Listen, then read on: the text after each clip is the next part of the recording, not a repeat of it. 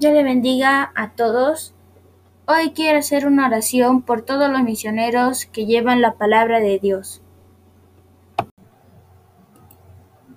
Dios Todopoderoso, te pido en esta hora por todos los misioneros que pasan necesidades económicas y por su salud.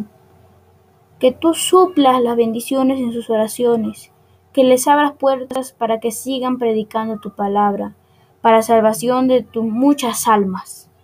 En cada nación levanta hombres de diferentes idiomas para que prediquen tu palabra. Te suplico que sigas redaguyendo los corazones de nuestras autoridades para que abran los templos y siga levantando hombres misioneros.